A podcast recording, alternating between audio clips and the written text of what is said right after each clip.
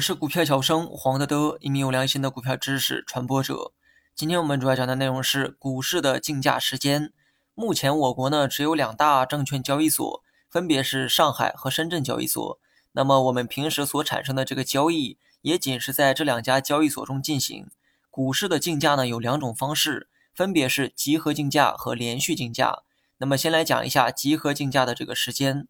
上海的股票在早上的九点十五到九点二十五。为集合竞价时间，那么九点三十到十五点为连续竞价时间。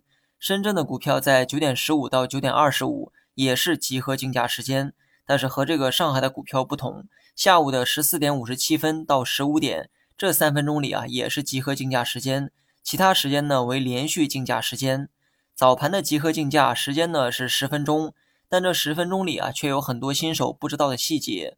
九点十五到九点二十。这五分钟内，你可以进行买卖申报，同时呢，也可以随时撤单。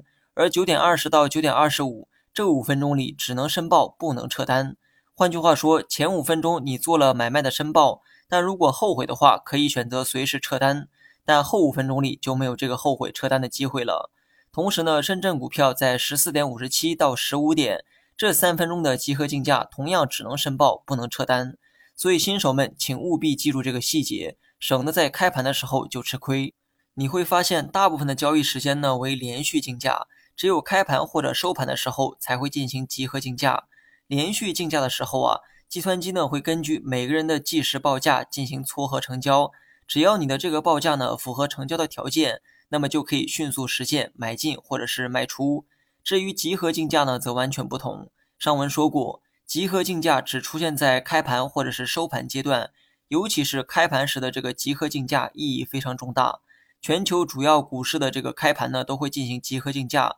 集合竞价的目的也是为了确定当天的开盘价或者是收盘价。